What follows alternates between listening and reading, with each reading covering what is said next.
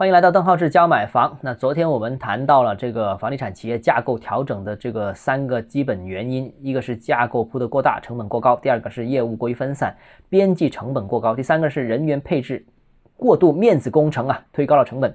那今天说第四个啊，就是，呃，很多员工的工作呢有表演性质，而且表演性质很严重，大量从事是无价值的工作。这怎么理解这一点呢？就是这个我。从事房地产时间比较长，所以看的比较多啊。几乎所有房地产企业都有加班现象，加班的非常严重，而且这些加班很多都是表演给领导看的。尤其是当下很多房企裁员非常严重啊，那人人自危。那除了积极出成绩，那其他就没什么办法了。有些人出不了成绩，那只能通过显示自己在超负荷运作来向领导传达。岗位是无法裁撤的，因为我已经承受不了了，你家人都来不及，你现在还在减人呢，所以通过这个办办法。那当然了，这个由于领导呢是怕请闲杂人员，但又无法知道每个员工每一分钟是在干什么活，所以领导其实判别也是很粗糙的。这个，呃，只是以工作时间粗略的衡量某一个员工的这样一个工作量。那结果大家知道了，既然你是以工作时间衡量的话，那为了满足领导的心理。啊，安慰他，那大家就各种加班的表演，这种加班表演的情况各不一。一种呢是各种的无用的精细化，就比方说啊，做很漂亮的 PPT 啊，呃，做很华丽的方案等等，这个就花了很多时间做这些呃门面上面的东西。另外一种呢是直接就磨洋工，慢慢做，甚至是下班不走啊，走的时候呢好像还摆了一个阵啊，桌桌面上好像感觉人还没走，其实已经走了。所以这两种情况啊，做无用功，或者说干脆就磨洋工啊。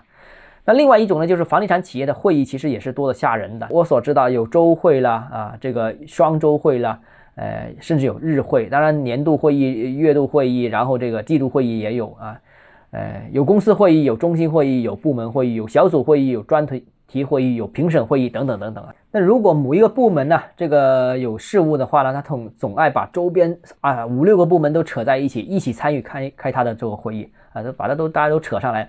那每一次一个会议，这动辄是一个小时，那长的话可以开通宵。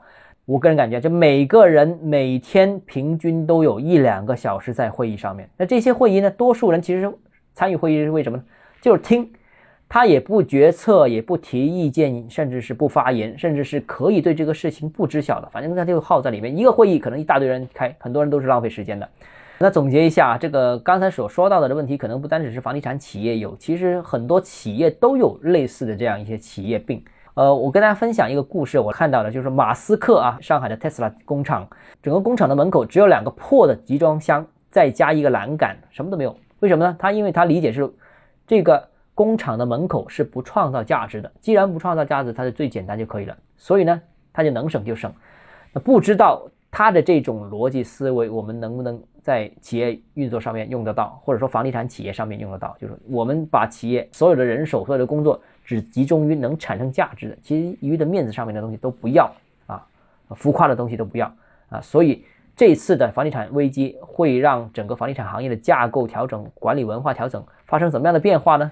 我们拭目以待。好，今天节目到这里啊，如果你有其他疑问想跟我交流的话，欢迎私信我。